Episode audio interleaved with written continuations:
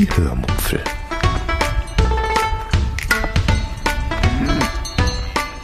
Aus dem Tagebuch einer Allgäuerin.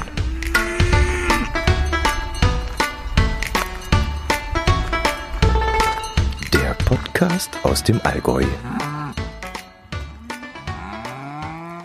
Herzlich willkommen zur 248. Episode der Hörmupfel, in der ich euch von einem sogenannten Sonnenglas und einer Probefahrt mit einem Elektrogolf erzählen möchte. Viel Spaß beim Hören. In der letzten Episode habe ich euch von einer Probefahrt mit einem Elektroauto in Form eines Smarts erzählt. Da gab es dann auch einige Rückmeldungen, die ich auch echt alle sehr interessant gefunden habe. Es entstand dann auch die eine oder andere spannende Diskussion dazu, die mich dann gedanklich schon ein ganzes Stück weitergebracht hat. Ob mich das allerdings näher Richtung Elektroauto gebracht hat oder vielleicht doch eher wieder weg davon, das verrate ich noch nicht, denn ach, wartet erstmal ein ab.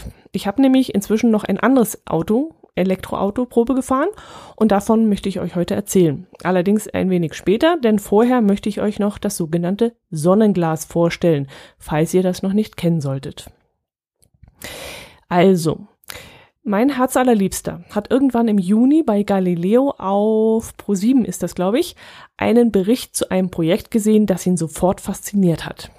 Ich selbst habe den Film nicht komplett angeschaut, ähm, kann deshalb leider nur unvollständige Informationen zu diesem Bericht weitergeben. Aber ähm, so viel weiß ich schon. Das Projekt, das irgendwo in Af Afrika aufgezogen worden ist, hat irgendwas um die 85 Menschen einen Job äh, verschafft. Zwei Deutsche haben nämlich die Erfindung eines Sonnenglases gemacht. Und dieses Sonnenglas, ja, wie stellt man sich das vor? Ich hatte da eher so an eine Scheibe gedacht oder so, ähnlich wie ein Brennglas. Aber nein, dieses Sonnenglas sieht aus wie ein Einwegglas, wo man Marmelade einwecken kann. Und äh, ist ungefähr so groß, dass es, ich würde jetzt mal schätzen, ein Liter Flüssigkeit fassen könnte. In dem Glas befindet sich aber grundsätzlich erstmal gar nichts. Man könnte aber etwas reintun, zum Beispiel Dekomaterial wie Kiesel oder irgend sowas in der Art. Aber das Wichtigste befindet sich nicht im Glas, sondern auf dem Glas, genauer gesagt auf dem Deckel dieses Einwegglases, nämlich ein Solarsonnenmodul. Und über dieses Solarmodul lädt man mit Hilfe von Sonnenstrahlen natürlich einen integrierten Akku auf. Dieser wiederum speist dann ein paar LEDs. Das klingt jetzt erst einmal nicht neu, denn jede Gartenlaterne wird heute mit Solarmodulen betrieben. Ähm, das kennen wir alle schon. Aber das Besondere daran an diesem Glas ist, dass der Deckel einen Bügelverschluss hat, der so ähnlich ist wie also ein kennt ihr doch so Plöpfverschluss, also so ein Bügelverschluss bei Bierflaschen. Und mit diesem Bügelverschluss kann man das Licht nämlich an- und ausschalten. Man klappt den Bügelverschluss dann hoch und schließt dadurch, nee, runter? Ja, genau, nee, hoch. Man klappt ihn hoch und schließt dadurch den Kontakt, sodass die LED-Lämpchen Strom bekommen und angeschaltet werden.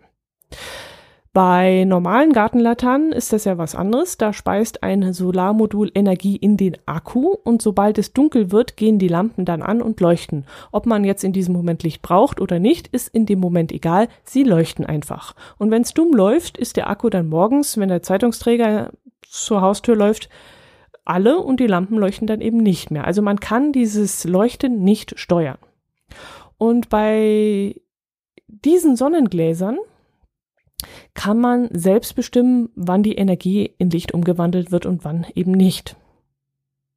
Jetzt würde ich mir die Dinger natürlich nicht unbedingt als Wegbeleuchtung in meinen Garten stellen. Dafür sind sie A mit 29 Euro das Stück zu teuer und sind B dafür einfach zu schade.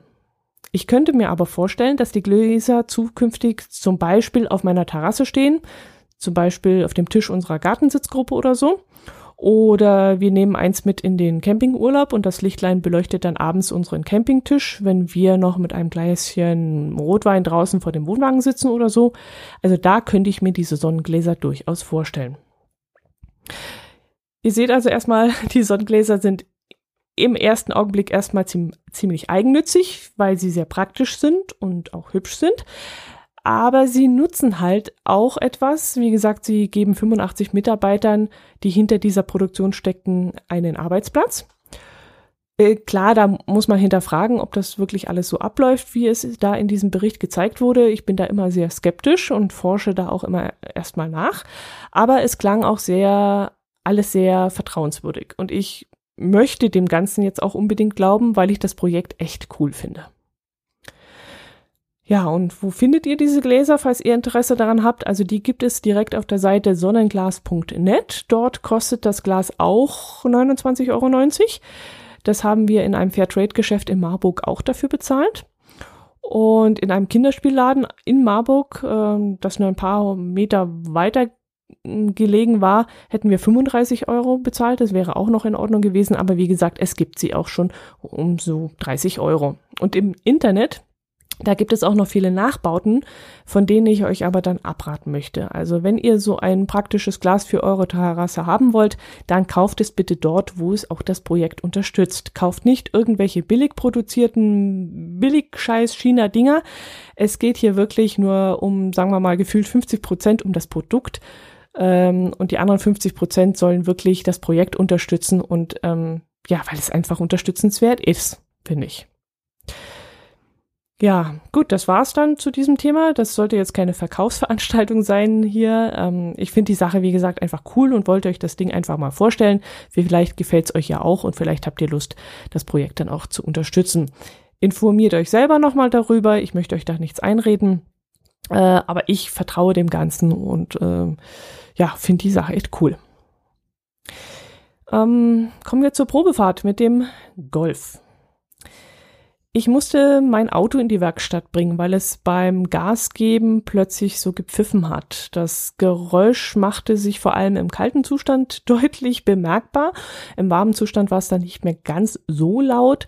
Und das ist dann natürlich klasse, wenn man dann zur Werkstatt fährt und sagt dann zu denen, äh, ja, heute Morgen hat es noch gepfiffen, pfiffen, aber jetzt eben nicht mehr. Ähm, ja, das kommt immer sehr gut, vor allem wenn man als Frau dorthin geht. Dann wird man ja sowieso ganz anders angeguckt, als wenn das ein Mann sagt. Ja, wir haben dann aber einen Termin ausgemacht und ich habe dann gesagt, dass wir diesen Termin doch gleich für eine Probefahrt mit einem Elektroauto nützen könnten.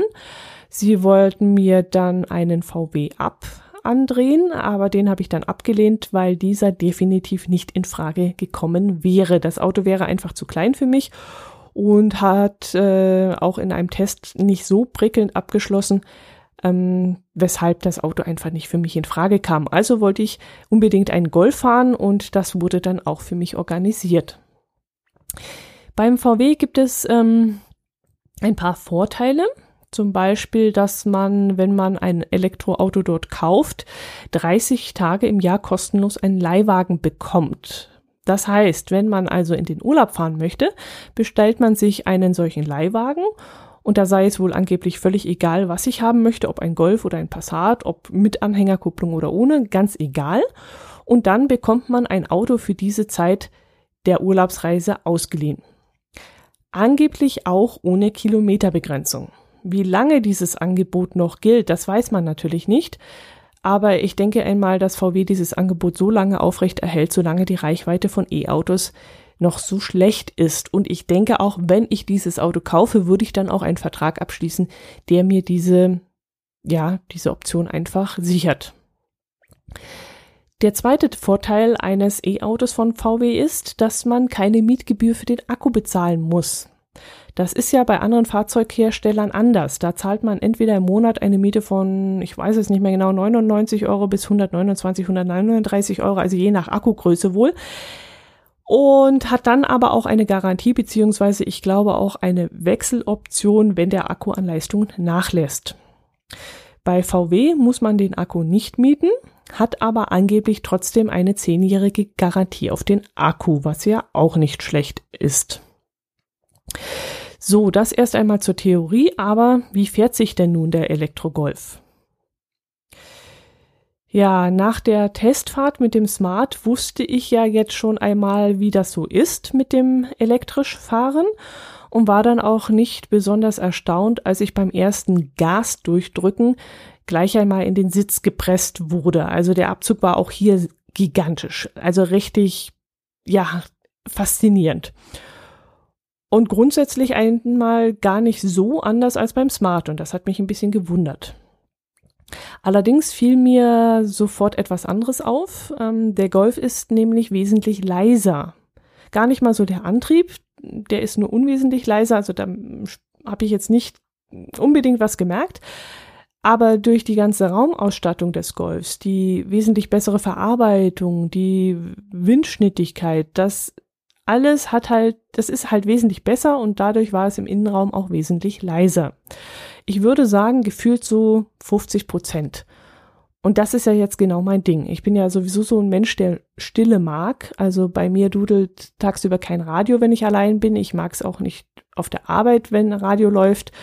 Und im Kaufhaus und im Supermarkt, ich habe schon mal davon berichtet, ich könnte tausendmal darauf verzichten, auf dieses Gedudel im Hintergrund. Geschrei, unnötiger Lärm, irgendwelche Windspiele auf der Terrasse, das ist alles für mich künstlich erzeugter Lärm und der ist in meinen Augen einfach überflüssig. Also ja, auf dem Berg sitzen und im Wind und dem Wind da lauschen oder im Wald das Vogelgezwitscher, das finde ich alles super. Aber jedweder Lärm, der unnötig und ohne Sinn und Verstand von Menschen verursacht wird, das mag ich einfach nicht und das könnte meiner Meinung nach völlig unterbleiben. Und das ist eben so ein äh, Autolärm, so ein Motorenlärm ist das bei mir auch. Wenn ich also bei Nachbars Auto höre, wie der sein Auto gepimpt hat, damit es auch möglichst laut ist oder das Motorrad, dann könnte ich ausflippen, weil das für mich einfach überflüssiger Lärm ist.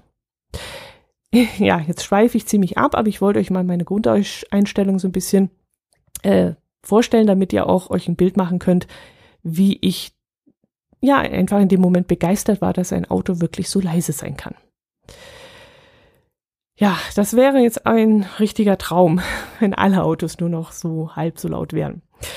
Und der E-Golf, der ist wirklich richtig schön leise. Auch im Innenraum, also du hörst nur leise Windgeräusche und das Abrollen der Reifen, wenn man darauf auch nochmal achtet, dass man wirklich leis, leise Reifen irgendwie ähm, kauft. Also stelle ich mir super vor. Die Innenausstattung selbst äh, ist wie vom VW gewohnt, wie immer. Man steigt also in 100 verschiedenen VWs ein und sitzt trotzdem nur immer in einem VW, weil nämlich alles dort ist, wo es hingehört und das schon seit gefühlt eine Million Jahre. Und deshalb fühlt man sich dann auch gleich zu Hause und man weiß, wo man ja, wo was sitzt und wo man was findet und man kann eigentlich blind in einem VW irgendwo hinlangen und weiß, dass man den richtigen Hebel äh, in die Hand bekommt. Ähm, ja, ich bin dann vom Autohaus, wo ich den E-Golf in Empfang genommen habe, erst einmal Richtung Heimat gefahren und dort erst einmal zu einem Supermarkt, weil ich dort noch einkaufen musste. Und im Kofferraum ist gefühlt nicht ganz so viel Platz wie in meinem Golf. Nein, definitiv nicht so viel Platz. Ähm, aber es reicht durchaus für kleine Einkäufe aus. Also ich würde schon sagen, dass ich so drei Kisten Wasser nebeneinander kriegen würde, vielleicht auch vier. Und meinen Wocheneinkauf, der passt da auf jeden Fall rein. Äh, in meinem jetzigen Auto habe ich immer noch so eine Wolldecke hinten drin liegen für Notfälle und äh, eine Kiste, wo so Abschleppseil und Handschuhe und Eiskratzer und so ein Zeug drin sind. Also die müsste auch noch reinpassen und dann noch zwei Getränke Kisten, denke ich jetzt mal. Also für mich würde es durchaus ausreichen. Für einen großen Urlaub mit der großen Familie dann natürlich nicht. Witzig ist es auch immer, wenn ich, äh, ja, wenn man das Auto, das E-Auto ähm, dann mit runtergelassenen Scheiben fährt und man dann selbst keinen Motor hört, dann wird einem noch einmal wesentlich bewusster, dass man so leise vorbeischleicht. Die Leute selbst, die ich so auf der Straße gesehen habe, wenn ich vorbeigefahren bin, das hat mich ehrlich gesagt gewundert, die schauen überhaupt nicht danach. Es fällt wohl überhaupt nicht auf, wenn man mit einem Auto vorbeifährt, das plötzlich keinen Ton mehr von sich gibt. Und das fand ich etwas seltsam, ähm, denn ich hatte so das Gefühl, man müsste es ganz deutlich äh, ja merken. Ein einziges Mal, da hat ein Passant seltsam geschaut und das war dann ein Radfahrer, den ich überholen wollte und an dem ich erst einmal eine ganze Zeit lang nicht vorbeikam, weil ich nämlich Gegenverkehr hatte. der hat sich dann irgendwann umgedreht und kam, kam dann ziemlich erschrocken ins Schlenkern, weil er irgendwie die Situation in dem Moment nicht richtig einschätzen konnte. Also er hatte wohl was gehört oder auch doch nicht. Kam da wohl was hinter ihm oder doch nicht? Das konnte er nicht so richtig einschätzen. Und ja, dann ist er eben ziemlich erschrocken zusammengezuckt, als er sich dann umgedreht hatte und ich da plötzlich hinter ihm war. Und das war so eine Situation, wo ich mir gedacht habe, hoppala, da müssen wir auch erst alle reinwachsen, wenn wirklich solche Autos nicht mehr so gut zu hören sind. Der Antrieb des Golfs, den finde ich sehr spritzig, aber seltsamerweise nicht so anders als beim Smart, das habe ich ja schon erwähnt. Ähm, dafür hat der Elektro-Golf ähm, nicht diese Eco-Stufe äh, wie beim Smart, sondern er hat gleich derer vier. Das heißt, man kann in vier Stufen regulieren, wie stark man während der Fahrt Strom zurückgewinnen möchte und wie stark folglich dann auch der Widerstand ist, beziehungsweise wie stark das Fahrzeug dann abbremst. Der Smart, der war ja regelrecht in die Knie gegangen, als wir den Eco-Knopf gedrückt hatten und der bremste dann innerhalb von wenigen hundert Metern von 110 auf 60 runter. Also das war schon sehr, sehr auffällig und auch unangenehm. Und der Golf, der macht das eben nicht so stark, ähm, nicht einmal in der höchsten Stufe. Allerdings, und jetzt komme ich wieder dorthin, wo ich auch schon letzte Woche war, wenn ich mit dem E-Auto zur Arbeit fahre, dann fahre ich ungefähr 35 Kilometer auf der Schnellstraße beziehungsweise auf einer breiten Bundesstraße. Ich fahre dann circa 250 Höhenmeter den Buckel rauf und hinten eben wieder 250 Höhenmeter runter und das Ganze am Abend wieder umgekehrt zurück. Ich lasse das Auto dann, das normale Auto, die Hälfte der Zeit rollen. Ich muss nur ab und zu mal Gas geben und wenn ich dann auch noch einen Podcast dabei höre und dem lausche, dann fahre ich dort auf der Strecke teilweise nur noch so zwischen 110 und 120. Also wirklich ganz gemütlich. Ich bin kein Raser von Haus aus nicht und wenn ich Podcast drin habe, schon zweimal nicht. Dann kann alles um mich herum, keine Ahnung, im Stau stehen. Das ist mir egal, weil ich dann froh bin, dass ich mal wieder was weghören kann. Ähm, wenn ich das Elektroauto rollen lasse, dann gewinne ich ja in diesem Sinne keinen Strom zurück. Also das, was ich beim Bergauffahren verloren habe, kann ich dann beim Bergabrollen nicht mehr zurückspeisen. Es sei denn, ich schalte eben in einen dieser vier Modi. Was aber dann bewirkt, dass das Auto nach ähm, ja, mehr oder weniger Kilometern, Metern an Fahrt verliert. Und ich dann eben bergab auch teilweise Gas geben muss. Und das ist richtiger Bullshit, weil bergab möchte ich ja kein Gas geben müssen. Sprich, wir sind wieder da, wo ich schon einmal war. Äh, für Fahrten auf Überlandstraßen oder auf Autobahnen eignet sich das Elektroauto nicht, weil man nämlich während der fließenden Fahrt keinen Strom zurückspeichern kann. Bei Stop-and-Go-Fahrten in der Stadt alles ganz anders, das funktioniert dann äh, aber eben auf Landstraßen nicht und auf unserem Land schon zweimal nicht, weil ähm, das Elektroauto ja vor allem beim Bergauffahren immens viel Strom verbraucht. Ich habe gemessen, also das wird angezeigt, 36 kW pro 100 Kilometer habe ich gemessen bei einer Geschwindigkeit von 100 kmh und lass mich mal mit 140 den Berg hinauffahren, dann komm, kann man den Zeiger beim Stromverbrauch äh, geradezu beim Rennen zusehen. Also du siehst, wie der Zeiger nach unten geht, weil man bei 140 km/h bergauf einfach so viel verbraucht. Ja, nochmal ein paar Zahlen euch um die Ohren gehauen. Ähm, nach einer kompletten Fahrt zur Arbeit hatte ich einen durchschnittlichen Stromverbrauch von 18 kW pro 100 Kilometer. Pro kW zahle ich daheim 27 Cent brutto. Das sind dann umgerechnet 4,86 Euro pro 100 Kilometer. Wenn ich zu Hause tanke. Unterwegs soll der Strom zwischen 50 und 70 Cent kosten, habe ich gelesen. Äh, lassen wir das jetzt einfach mal außen vor. Gehen wir einfach davon aus, ähm, wir bleiben bei den 4,86 Euro, wenn ich zu Hause tanke. Mit meinem Benziner, den ich im Moment mit 5,8 Liter pro 100 Kilometer fahre, müsste ich bei einem Benzinpreis von ungefähr momentan 1,50 Euro, demnach 8,70 Euro bezahlen. Also dieser Punkt würde dann definitiv an das Elektroauto gehen. Wenn, ja, wenn das Auto im Winter nicht doppelt an Strom fressen würde. Sprich, aus diesen 18 kW werden dann im Winter 36 und so kostet mich der Strom für 100 Kilometer dann plötzlich 9,72 Euro. Okay, was tut man nicht alles für die Umwelt? Das sollte es einem schon wert sein, denke ich mal, oder? 2 Euro pro 100 Kilometer? Nee, ist es mir nicht wert, weil Geldscheiße habe ich zu Hause auch noch nicht. Also das äh, geht in meinen Augen erstmal gar nicht und vor allem die 35.000 Euro, die der Elektrogolf dann mit der Grundausstattung erstmal kostet, die habe ich jetzt auch nicht gerade mal so rumliegen und das müsste ich mir auch finanzieren lassen und ich glaube, da müsste ich ganz schön knapsen. Und großartige Ausstattung hat das E-Auto dann sowieso nicht, denn alles, was man mehr ausstattet, wiegt dann ja auch und das ist dann richtig kontraproduktiv zum Elektroauto. Ach ja, apropos Zahlen, was ich äh, dann nicht so vergessen darf, auch noch zu erwähnen. Der drei Jahre alte Elektro-Golf, den ich getestet habe, hat 85 kW Leistung. Und die Reichweite war bei vollem Tank mit 169 Kilometer angegeben worden. Wenn man dem glauben darf, denn ich bin 70 Kilometer gefahren und auf der Tankuhr fehlten dann plötzlich 100 Kilometer statt 70. Die neuen E-Golfs sollen angeblich über 300 Kilometer weit kommen. Also im Winter dann vermutlich auch nur noch zwischen 150 und 200 Kilometer. Was die Sache dann auch nur im Sommer akzeptabel macht, im Winter auch nicht.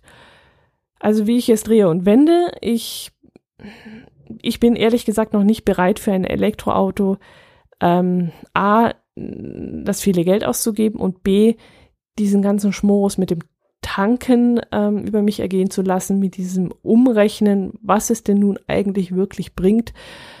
Und wie gesagt, bei uns auf dem Land und bei uns, wo die Berge sind, das hat alles noch keinen Sinn.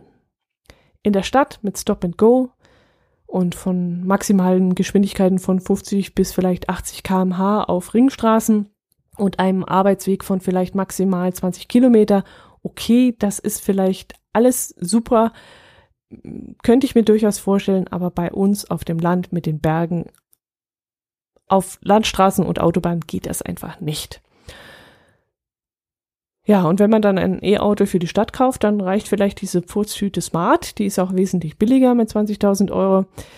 Ähm, da ist der Golf vielleicht zu überproportioniert, denke ich jetzt mal. Naja, obwohl, geht auch nicht. Wenn man mit Familie fährt und die Kinder zur Schule bringen muss oder vielleicht sogar eine Fahrgemeinschaft mit Kollegen macht, dann kannst du alles mit dem Smart nicht machen. Okay, vergesst, was ich gerade gesagt habe. Golf ist unter gewissen Umständen auch äh, okay und für die Stadt sogar notwendig. Und äh, ja, auch von der Sicherheit her ist der Golf sicherlich wesentlich besser als, als der knautschzonenfreie Smart. So, das war's. Und wenn ihr euch noch zum Schluss fragt, warum ich dieses Mal keine Atmo-Folge aufgenommen habe, ich bin das Auto dieses Mal nur alleine gefahren und da wollte ich mich voll und ganz auf die Fahrt konzentrieren und nicht ins Mikrofon quatschen müssen. Ich hoffe, das ist dann für euch trotzdem okay. Ist jetzt ein bisschen schade. Atmo mit dem Fahrzeug, mit dem wesentlich leicht, leiseren Fahrzeug wäre jetzt sicherlich schön gewesen. Aber glaubt mir jetzt einfach mal, dass es wesentlich leichter ist, äh, leiser ist. Und ähm, es ging einfach nicht anders. Mein Herz allerliebster hatte viel zu tun, konnte nicht mit mir mitfahren und ich konnte demnach nicht am Beifahrersitz etwas aufnehmen. Aber ich hoffe, ihr konntet mit diesem Erfahrungsbericht trotzdem die ein oder andere ja, Sache rausziehen und es hat euch Spaß gemacht, mir bei meinen Gedanken zu lauschen. Das war's für diese Woche. Jetzt habe ich wieder kein Poesiealbum äh, Spruch. Ah, Gut, nächste Mal wieder. Lassen wir diesmal gut sein. Kommt schon wieder. Macht es trotzdem gut. Bleibt gesund. Ähm, ich würde mich über Rückmeldungen freuen. Ihr kennt die verschiedenen Wege. Und ach, jetzt hätte ich mich eigentlich noch bedanken müssen. Es hat wieder jemand über Amazon Link eingekauft, aber ich habe vergessen, was es war und das machen wir dann auch ein späteres Mal. Macht es gut. Servus. Tschüss.